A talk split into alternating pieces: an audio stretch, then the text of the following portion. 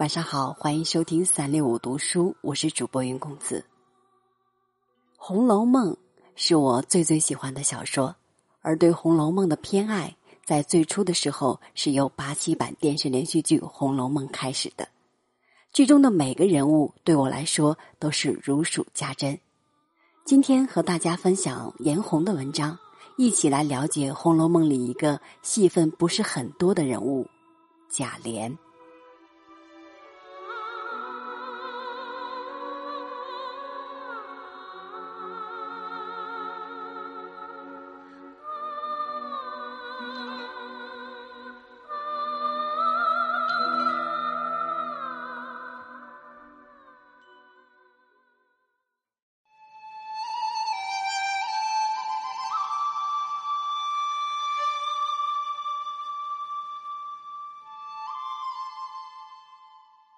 贾公写贾琏不算客气，直接说贾琏之俗，又说他不知作养脂粉，更有对他床地之事各种露骨描写。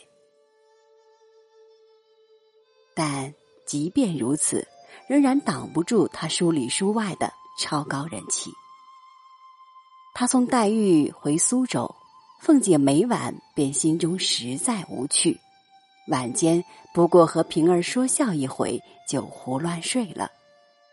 就是后来整死尤二姐，那恨意也不能不说是由爱而起。平儿对他更有一种淡淡的深情。他虽然是凤姐心腹，关键时候却肯仗义的偷出钱来帮助贾琏。贾琏因为批评贾雨村，被贾赦暴打。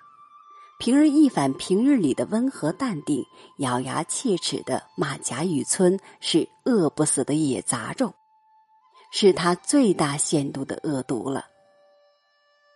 若说凤姐与平儿是贾琏的妻妾，爱他不过是本分，那素习是个可恶的，也就是说非常难搞的鸳鸯。假设说他心里恋着宝玉，八成还有贾琏时。他对天发誓，说：“宝金、宝银、宝天王、宝皇帝，他通通看不上；对贾琏却只字不提，似有蹊跷。”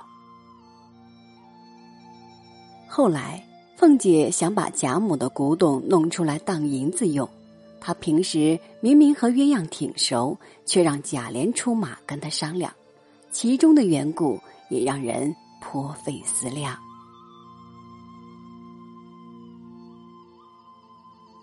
这是在书里，书外，爱慕贾琏的姑娘们不知有多少。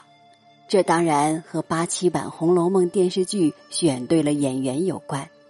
但八七版里，贾蓉、贾云长得都不差，但大家正眼都不带瞧上一眼的。贾琏赢的还是人品。说贾琏人品好。似乎有点不科学，但在我眼中，人品不只是宏观上的道德，还有细节上的温度。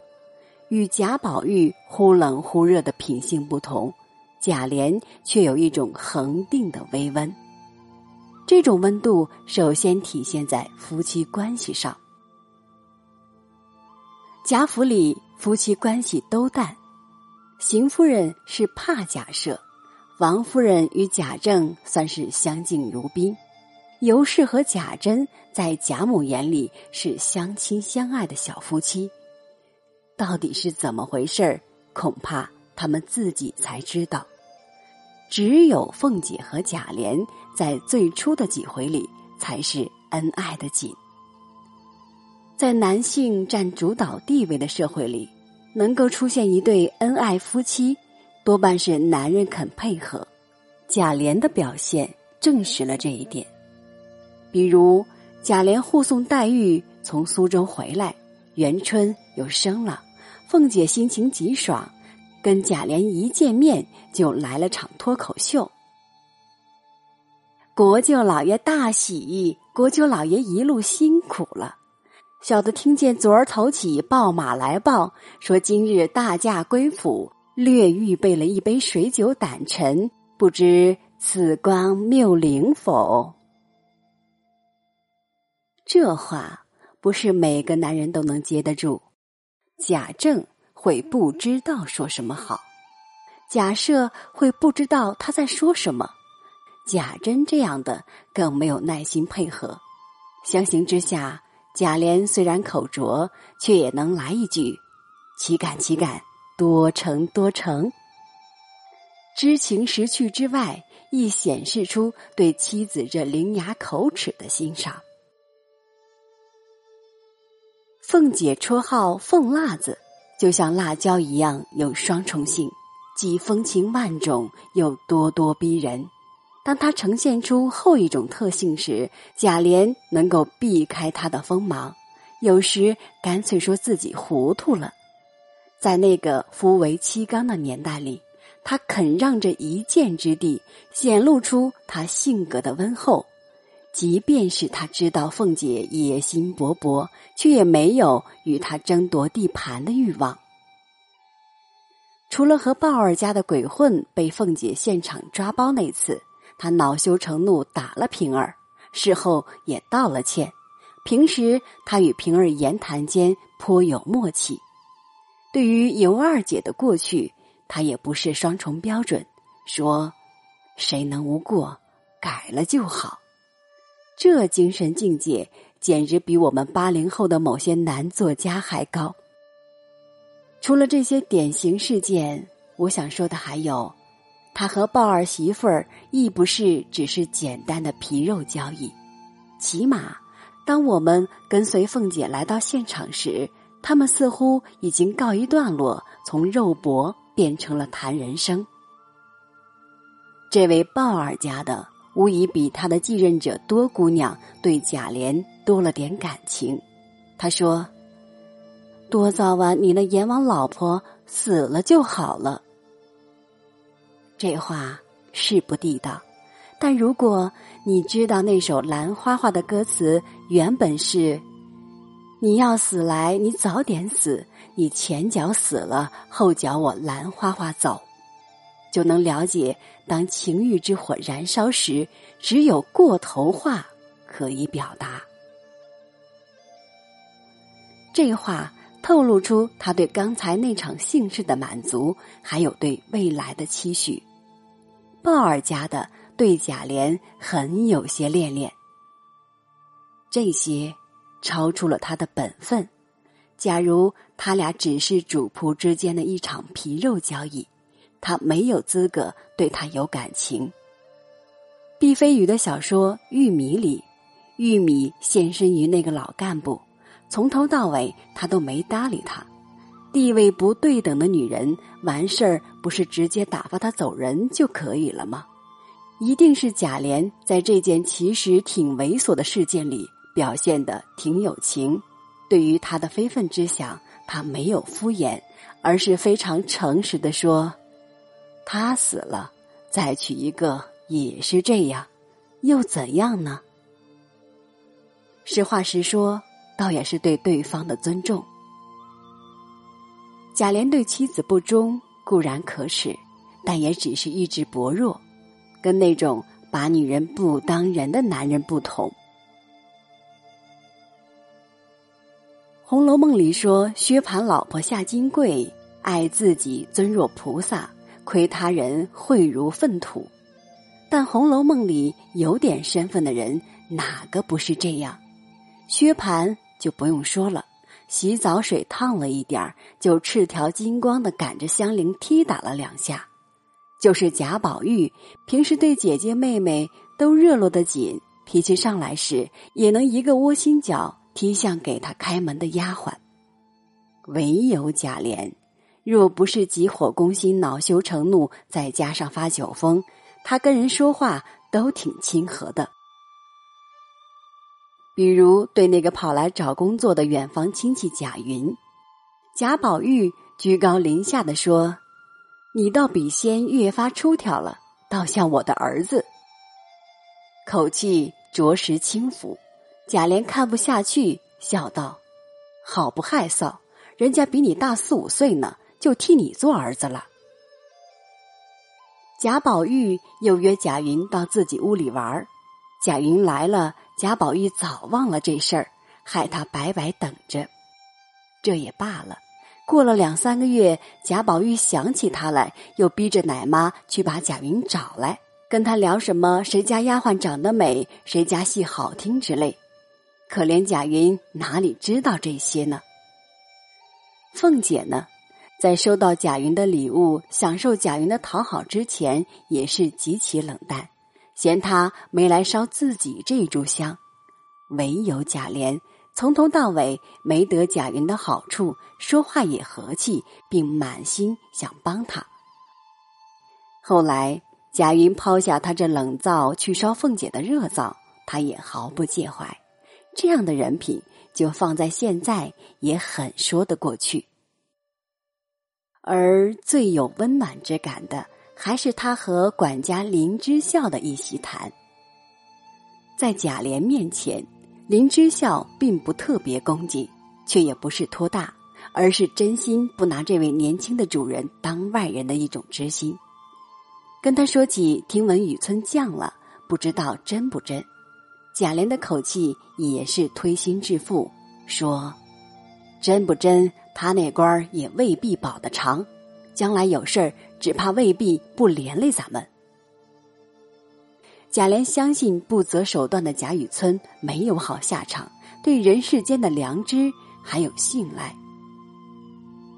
他和林之孝又聊到丫鬟彩霞身上，凤姐的心腹旺儿的老婆看彩霞生的好，也不管人家愿不愿意，就霸道的想要这个丫鬟给自己那不成器的儿子当老婆。林之孝当即表示反对，说。虽说都是奴才们，到底是一辈子的事儿，何苦来白糟蹋一个人？贾琏表示认同，当场就要把那个吃酒赌钱无所不为的小子打一顿。看来除了弄点花花事儿，他的三观还是挺正的。两人这场谈话不算短，期间林之孝只称呼了两次爷。还是因为要驳回帮旺儿老婆求亲的任务，曹公并没有刻意表现两人的亲近，但是从那种没有距离感的对话里，你能感到他们之间有一种类似于亲情的东西。我甚至有个错觉，觉得林之孝是衔着烟袋跟他说这番话的，这是两个男人之间的对话。在人情冷漠、等级分明的贾府里，似贾琏这样的微温并不多见。我不免发散的想，贾琏那个早逝的娘一定是个很不错的人吧？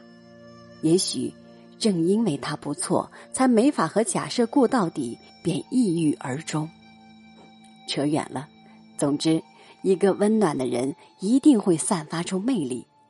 然而，温暖的贾琏。同时，又是给人带来痛苦最多的一个，这是因为，在温暖之外，他还有一个特点，叫软弱。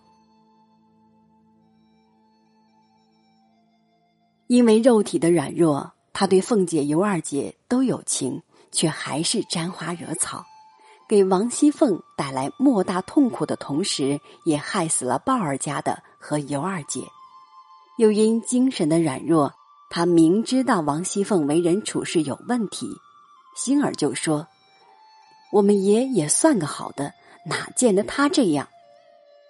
却无异于纠正与制止，让王熙凤越发跋扈，最后应该是因此断了性命。他有良知，有人性，不同意把彩霞许配给旺儿的儿子。但面对凤姐的强势以及木已成舟的局面，他也懒得反对。他的良知像个摆设，有一个在那里就行了。他也没指望他能改变什么。围城里，赵新梅说方鸿渐：“你这个人不讨厌，就是没用。”这句话同样也可以送给贾琏，他不讨厌。甚至还很可爱，有时还显得精明强干，但是软弱与苟且，看上去轻描淡写的弱点，却是个可以覆盖一切的致命伤。鲍二家的和尤二姐的惨死，对贾琏不会没刺激。我不杀伯仁，伯仁因我而死。午夜梦觉，善念犹存如他，不知是否也曾觉得催心肝。近日追欢逐浪，没将自己活充实，也没将自己活安稳。以他的聪明，应当知道自己不过是一具精致的行尸走肉。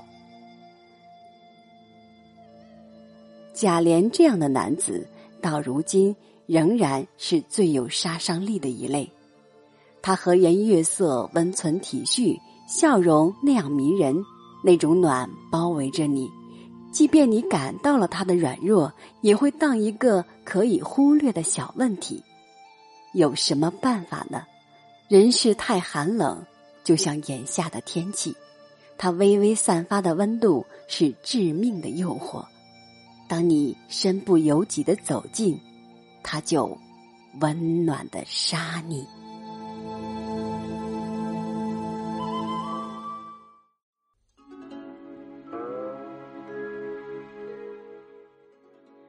感谢您收听我的分享，欢迎您关注微信公众号“三六五读书”，收听更多主播音频。我是主播云公子，咱们下期再见。